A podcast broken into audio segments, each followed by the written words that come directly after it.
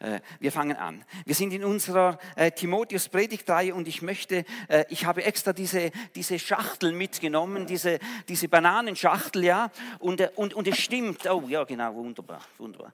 Und es stimmt, oder, diese Schachtel müsste einmal sorgfältig sortiert werden. Der Inhalt dieser Schachtel müsste einmal sorgfältig sortiert werden. Es ist die Kiste in der meine Frau und ich äh, alle Briefe gelagert haben, die wir uns geschrieben haben.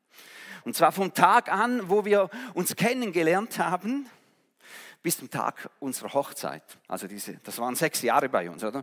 Das ist, sind also diese versammelten Briefe. Alles hat mit dieser Karte angefangen. Oh, jetzt sind ich eben nicht da. Es ist runtergefallen. Irgendwo ist sie jetzt da, gell? Also, alles hat mit dieser Karte vom Klausenpass angefangen. Du hast gesagt, du bist zuerst mal vom Klausenpass letztes, gell? Wow, wir haben halt eine ganz tiefe emotionale Beziehung da zu dem Klausenpass. Alles hat mit dieser Karte vom Klausenpass angefangen. Gell? Meine Frau war damals gerade 15 Jahre alt, ich war 17 eben gerade geworden und wir haben uns in einem Jungschi-Ausbilderkurs die Woche zuvor kennengelernt. Und aus einer persönlichen Situation heraus habe ich äh, gesagt, äh, ich mache jetzt einmal gar nichts. Wenn sie sich nicht meldet, schaue ich das als Zeichen von Gott an, dass ich da lieber die Finger davon lasse. Sie hat sich gemeldet.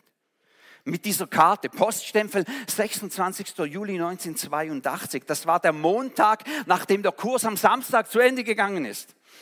Und äh, etwas hat mich besonders elektrisiert. Das war dieser Satz ganz am Schluss. Also nach den Grüßen da oder und so äh, äh war noch ein Satz also nebenbei äh, schreib mir doch zurück.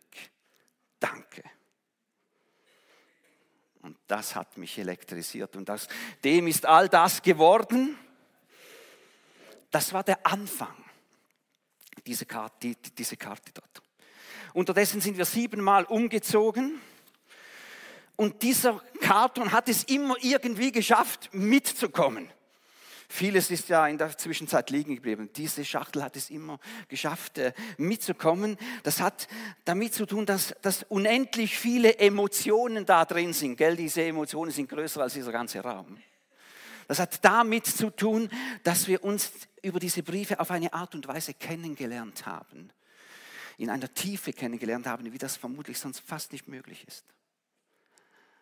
Und uns, diese Kiste ist uns deshalb so kostbar, weil diese Beziehung entstanden ist, äh, die wir heute haben. Das ist das Geheimnis dieser Kiste. Musste sie auch nicht lange suchen, obwohl sie weit hinten im Esterkirch gerade gefunden wusste, wo sie ist. Also, und natürlich bin ich mir jetzt bewusst, dass jeder Vergleich hinkt.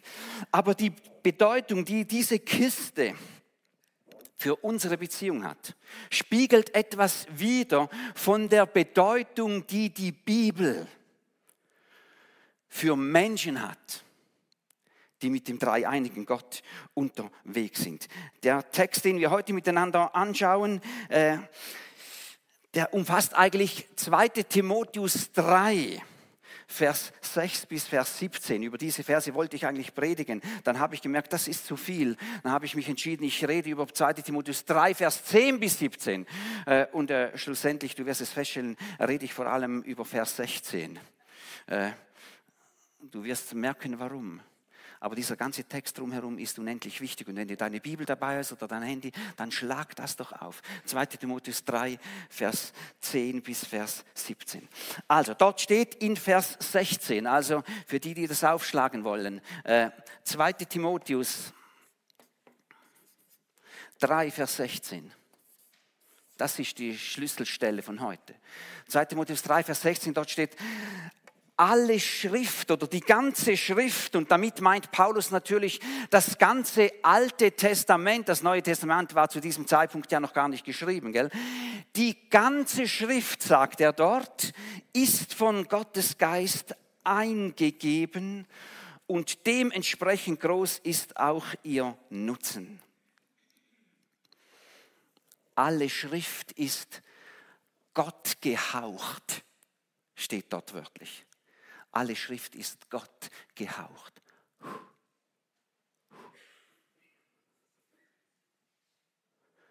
Gott gehaucht. Und wenn du dich ein bisschen in deiner Bibel auskennst, gell, dann wirst du sofort die Echos aus der Schöpfungsgeschichte hören in dieser Formulierung, gell? Da macht Gott bei der Schöpfung aus Staub und Erde diese Skulptur. Und ich, ich glaube halt, Gott hat diese Skulptur schon bevor sie gelebt hat, Adam genannt, ge, ge, genannt. Und dann macht er etwas ganz Besonderes, oder? Er haucht diese Skulptur an. Und in dem Augenblick verwandelt sich diese Skulptur in einen, in einen lebendigen Menschen. Und der erste Mensch steht auf der Erde, Adam. Gott gehaucht. Das ist das Erste, was wir heute Morgen festhalten müssen. Wenn etwas vom Hauch Gottes berührt wird, dann wird es lebendig. Wenn etwas vom Hauch Gottes berührt wird, dann wird es lebendig. Und jetzt steht hier, alle Schrift ist durch das Wirken von Gottes Hauch entstanden. Alle Schrift. Danke vielmals, wenn mir jemand wohin könnte, rasch ein Glas Wasser bringen, das wäre ganz cool.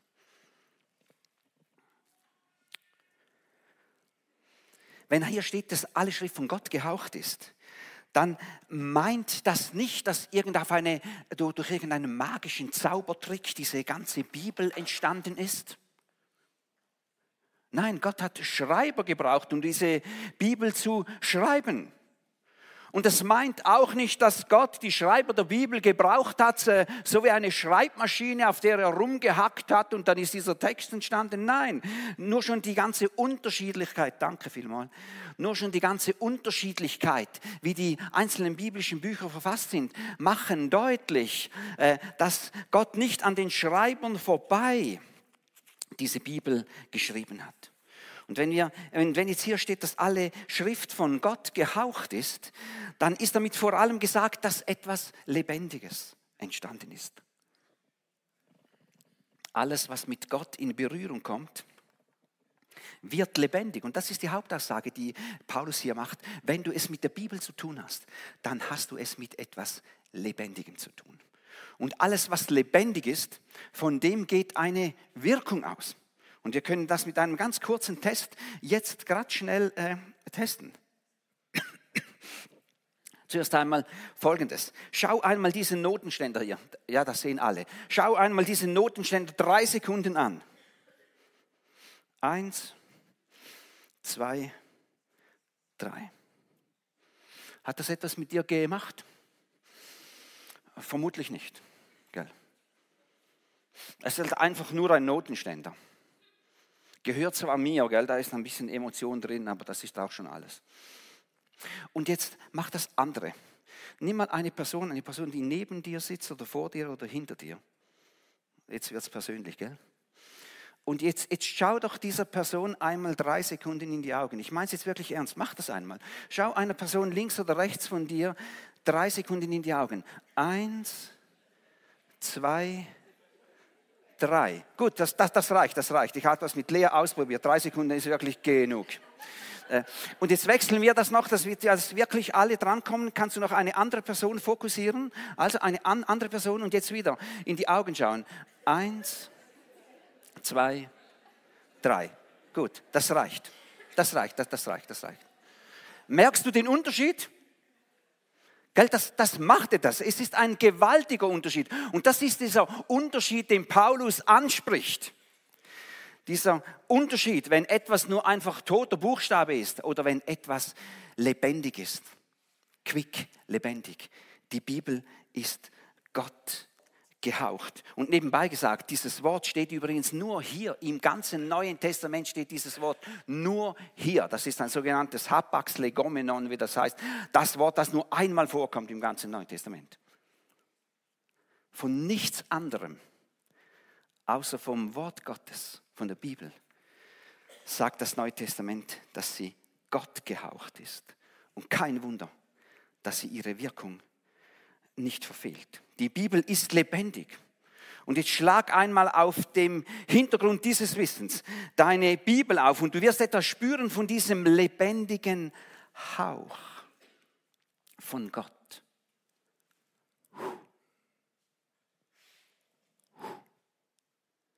Du wirst etwas von dem spüren. Und wenn du das realisierst, dann wirst du plötzlich merken, das sind nicht einfach tote Buchstaben und Sätze, sondern da, da schlägt dir dieser Hauch Gottes wieder entgegen.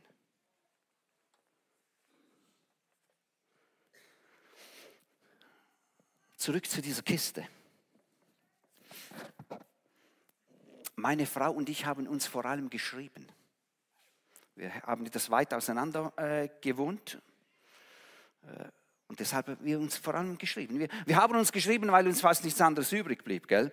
Äh, E-Mail damals, Fehlanzeige. Gell? Messenger-Dienste, ja, für das sind wir viel zu früh zur Welt gekommen. Wir sind einfach zu früh zur Welt gekommen. Äh, telefonieren, ja, das haben wir gemacht, aber die Eltern unter euch, die mögen sich noch erinnern, was Telefonieren früher gekostet hat. Gell? Und die zehn Monate, in der meine Frau in England war, da haben wir jeden äh, äh Don, äh, Montagabend um 22.30 Uhr eine halbe Stunde telefoniert, hat uns jedes Mal schlappe 50 Franken gekostet. Und deshalb haben wir uns vor allem geschrieben, ja, und ich habe diese Briefe geliebt, jeden einzelnen. Meine Frau hat mir äh, diese Woche, als ich diese Kiste vom äh, Dachboden heruntergeschleppt habe, gesagt, der Pöstler war in England meine liebste Person von ganz Großbritannien. Der Pöstler. Und jetzt einmal die Frage, geht es um diese Briefe? Geht es letztlich um diese Briefe? Es geht nicht um diese Briefe. Gell? Es geht nicht um diese Briefe, sondern es geht um die Person, die hinter diesen Briefen steckt. Oder? Und nicht für alle Briefe der Welt würde ich meine Frau eintauschen. Nicht für alle Briefe. Und jetzt möchte ich, dass du ganz, ganz, ganz gut zuhörst. Ich lehne mich jetzt gerade ein bisschen aus dem Fenster und ich hoffe, äh, du fällst nicht mit mir aus dem Fenster raus. Vor einiger Zeit war ich an einer Weiterbildung, Weiterbildung für Pastoren. Äh, und an dieser Weiterbildung war auch ein Vortrag eines Dozenten von einer bekannten äh, Schweizer Bibelschule. Und ich mag mich an nichts mehr erinnern von dem, was er gesagt hat, außer an diesen einen Satz. Das Wichtigste für einen Christen ist die Liebe zur Bibel. Das Wichtigste für einen Christen ist die Liebe zur Bibel. Stimmt das? Was, stimmt das wirklich? Ist das alles Entscheidende für einen Christen die Liebe zur Bibel? Und ich sage dir nein. Ich sage dir nein, das ist es nicht. Es geht beim Glauben so wenig um die Bibel, wie es bei der Beziehung zwischen meiner Frau und mir um diese Briefe geht. Und ich sage das jetzt alles ganz vorsichtig und ich hoffe, du kannst noch ein bisschen warten, bis du aufsteigst und schreist. Äh, es gibt eine Verliebtheit in die Bibel, die steht der Liebe zu Jesus und der Liebe zu den Menschen. Und um das geht es im Glauben wirklich. Die kann dieser Liebe zu Jesus und dem, und dem Menschen im Wege stehen. Buchstäblich im Wege stehen. Ich kann dem Eifer, der mich hin und wieder äh, bei der Werbung für die, die richtige und die beste Bibelübersetzung äh, trifft, ich kann diesem Eifer herzlich wenig abgewinnen. Wenn du wissen willst, was äh, im Neuen Testament steht, dann musst du Altgriechisch lernen. Und alles andere sind Übersetzungen. Und ja, es gibt einige Übersetzungen, die sind besser geeignet für diese Phase als für diese Phase und umgekehrt. Das gibt es, aber es sind alles Über Übersetzungen. Also äh, äh ich kann dir eigentlich Altgriechisch nur bestens empfehlen und Rainer wird dir helfen, das irgendwie auch zu verinnerlichen. Und ich stelle gern mein 10.000-seitiges griechisches Wörterbuch zur Verfügung, wenn du da auch noch reintauchen äh, willst. Aber, aber ich muss dich jetzt schon warnen das beste Altgriechisch wird nicht ersetzen um das, was es beim Glauben wirklich geht. Nämlich um die Liebe zu Jesus, die Liebe zu Gott und die Liebe zu den Menschen. Das beste Altgriechisch wird das nicht ersetzen. Christen lieben nicht die Bibel, sondern den, von dem der Hauch stammt, durch den diese Bibel entstanden ist. Und jetzt habe ich mich ganz, ganz weit aus dem Fenster gelehnt, das weiß ich. Ich meine aber jedes Wort so, wie ich es gesagt habe. Und jetzt ist mir wichtig, dass wir diese zentrale Aussage, dass es um die Liebe zu Gott und die Liebe zu den Menschen geht, hat Jesus extra so betont, gell? dass wir diese Zentralaussage unbedingt noch von einem anderen Blickwinkel aus anschauen. Und jetzt kommt es. Gerade weil es um die Beziehung und um die Liebe zu Jesus geht, ist mir die Bibel etwas vom Liebsten, was es überhaupt auf dieser Erde gibt. Was meinst du denn, was ich jeweils mit diesen Briefen gemacht habe, wenn ein Brief gekommen ist? Ich meine, ich kann das gar nicht alles ausdeutschen, das würde den Rahmen dieser, dieser Predigt sprengen. Gell? Äh, das Vernünftigste, was ich gemacht habe, ist, dass ich manchmal diese Briefe auch zwei oder dreimal durchgelesen habe und manchmal sogar einen Satz äh, auswendig gelernt habe. Ich habe noch viel Unvernünftigeres mit diesen Briefen äh, gemacht. Das war die, die Sache. Diese Briefe haben das Feuer und die Leidenschaft unserer Liebe regelrecht äh, angestoßen und weiter entfacht. Und ich, habe, ich wäre doch nie auf die Idee gekommen, mir zu sagen, äh, ja, mir geht es halt vor allem um diese Frau. Äh, diese Briefe bedeuten mir eigentlich nichts. Äh, äh, ich ich werfe die ungelesen weg. Äh, die Zeit kann ich mir sparen. Nein die Liebe zu diesen Briefen waren sozusagen ein unverwechselbarer Hinweis darauf, dass die Liebe zu dieser Person besteht. Und genauso ist es der Bibel, mit der Bibel. Christen lieben die Bibel deshalb so sehr, weil es ihnen um die Person geht, die dahinter steht. Ein Hauch ein Hauch ist etwas sehr, sehr Intimes. Aber ein Hauch ist auch etwas Leidenschaftliches, etwas Feuriges.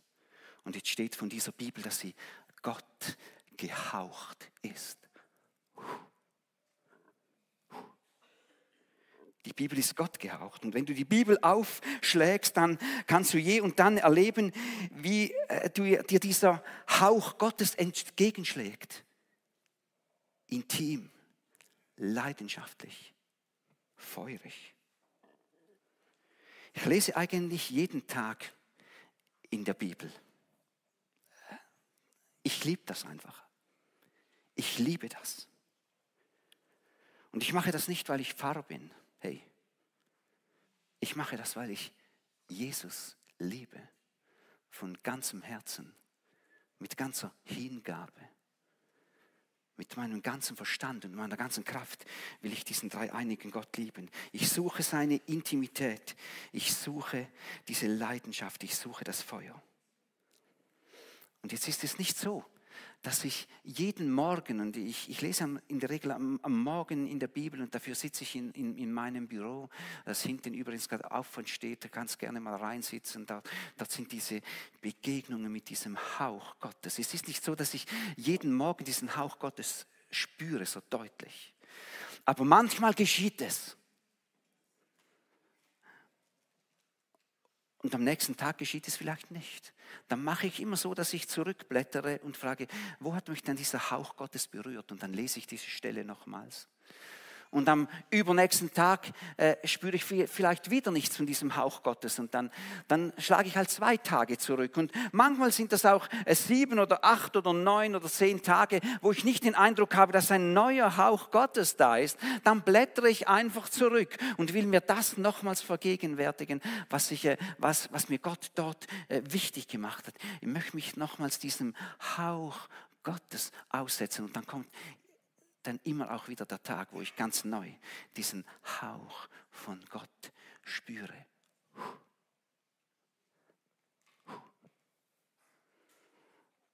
Und 1 Timotheus 1, Vers 14 ist so eine Stelle, wo ich vor, vor einigen Tagen diesen, diesen Hauch Gottes am, am Morgen äh, so deutlich gespürt habe. 1 Timotheus 1, Vers 14, in das aufschlagen willst. Gell? Einfach gelesen, weil ich gedacht habe, zur Predigtreihe will ich selbstverständlich auch 1. Timotheusbrief einmal äh, äh, durchlesen zu einem Zug. Gell? Und dort staunt Paulus.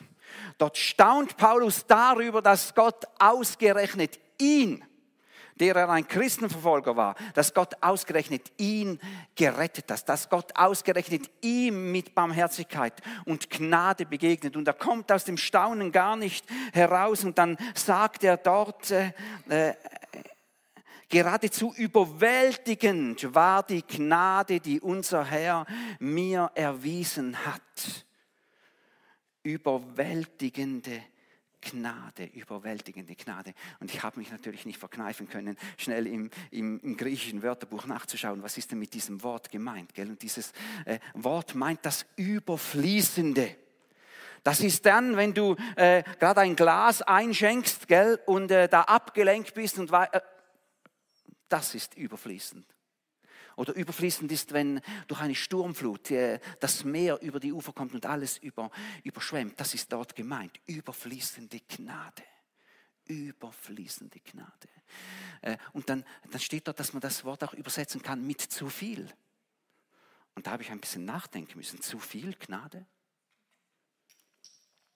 Und da sind mir die Christen in den Sinn gekommen, die Christen der ersten Stunde. Äh, die durch diese Verfolgungswellen, die Paulus ausgelöst hat, nächste Angehörige verloren haben, weil sie gesteinigt wurden oder sonst zu Tode gekommen sind. Habe mich an die Christen erinnert, die Christen der ersten Stunde, die durch die Verfolgungswellen von Paulus und durch die äh, schwere Folter selber schwer traumatisiert wurden. Und ich glaube, sie haben sich an das Wort erinnert, liebe deine Feinde. Äh, und doch war vielleicht manchmal so das Herzensgefühl, dieser Paulus, der soll äh, für ewig in der Hölle schmoren. Und dann erweist Gott außer eben genau diesem Paulus Gnade. Das ist zu viel. Und ist mir bewusst geworden, gell? Gnade, überfließende Gnade, hat manchmal schon fast einen skandalösen Touch. Einfach zu viel. Und als ich am Morgen dort in meinem Büro gesessen bin, da habe ich förmlich gespürt, wie dieser Hauch der Gnade über mich gekommen ist. Welle für Welle für Welle. Gnade für mich, was nicht für die anderen überwältigende Gnade für mich. Und dann sagt Paulus dort an dieser Stelle äh, weiter, durch diese überwältigende Gnade hat Gott einen Glauben und eine Liebe in mir entstehen lassen, wie sie nur durch Jesus Christus möglich sind. Verstehst du, äh, das tiefe Verständnis der überwältigenden Gnade Gottes, das tiefe Verständnis der überwältigenden Gnade Gottes, das ist sozusagen der Nährboden, auf dem Liebe und Glauben erst entstehen. 1 Timotheus 1, Vers 14. Es ist ganz, ganz wichtig, dass wir das entstehen, dass wir das verstehen. Wenn es dir an Glaube fehlt, dann ziele nicht zuerst auf Glauben wenn sie an Liebe fehlt, dann ziele nicht zuerst auf Liebe, sondern tauche einmal ganz tief oder lass dich einmal ganz tief in diesen Strom der überfließenden Gnade eintauchen. Bitte Jesus, dass er dich, dass er dir hilft zu verstehen, dass du mit überfließender Gnade beschenkt wirst und der, der Glaube wird stärker werden. Und die Liebe wird stärker werden. Und das habe ich an, an diesem Morgen dort so, so hautnah und so spürbar erlebt. Dieser Hauch Gottes. Das sind kostbare und wertvolle Momente. Wenn beim Lesen der Bibel, und deshalb liebe ich die Bibel so unendlich, wenn beim Lesen der Bibel etwas vom Hauch Gottes zu spüren ist, wenn ich etwas von diesem Hauch Gottes spüre, es ist es ist der Hauch der Ermutigung. Und es ist der Hauch der Leidenschaft und des Feuers. Es ist der Hauch der Wahrheit und der Sündenerkenntnis. Es ist der Hauch der Korrektur und der Heiligung. Und das alles spricht Paulus in diesem Umfeld von 2 Timotheus 3 an. Es ist der Hauch der Lehre und der Unterweisung. Und immer wieder ist es der Hauch der überwältigenden Liebe und Gnade Gottes. Der Hauch der überwältigt, des überwältigenden Glaubens. Und das ist die Basis meiner Beziehung zu Gott. Ich lebe von diesem Hauch Gottes. Wir beten miteinander.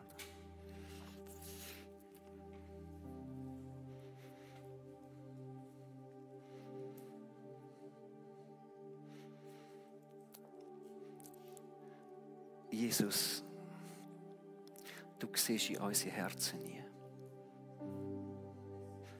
Du siehst ins Herz von jeder einzelnen Person, die heute Morgen da ist. Und, und du siehst, wo die Sehnsucht ist nach einem neuen Hauch von dir. Nach einem neuen Hauch, wo vielleicht das erste Mal überhaupt Leben entstehen lässt. Und wenn du dich noch nie für Jesus entschieden hast, dann ist das jetzt eine Möglichkeit zu sagen, Jesus, ich möchte den Hauch von deiner Berührung in das neue Leben eintauchen. Und vielleicht bist du schon lange mit Jesus unterwegs und, und merkst, du brauchst neu so einen Hauch von Gott, neu, neu so eine intime und lebendige und führige Berührung von Gott. Dann sag das jetzt ihm Jesus. Ich sehne mich nach dem Hauch, nach dem Hauch vom Feuer und vom Leben. Und ja, Jesus, komm du. Berühr du. Mach uns zu lebendigen Männern und Frauen, weil du uns berührt hast du deinen Hauch.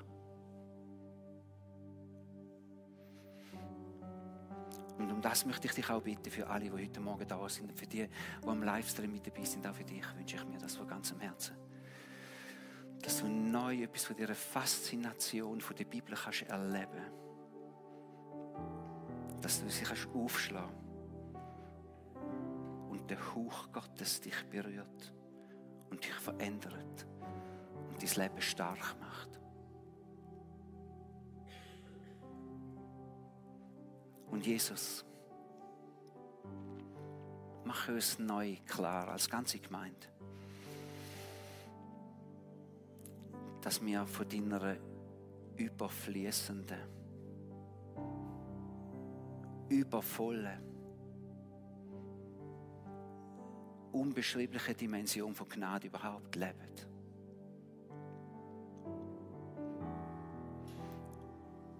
Lass uns neu eintauchen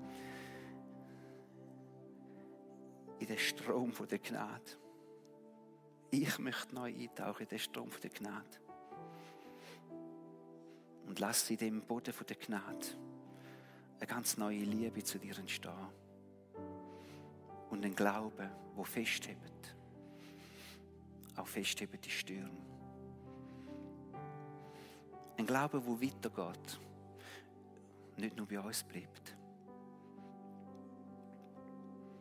Danke, dass du uns reinnimmst in den Strom der Gnade.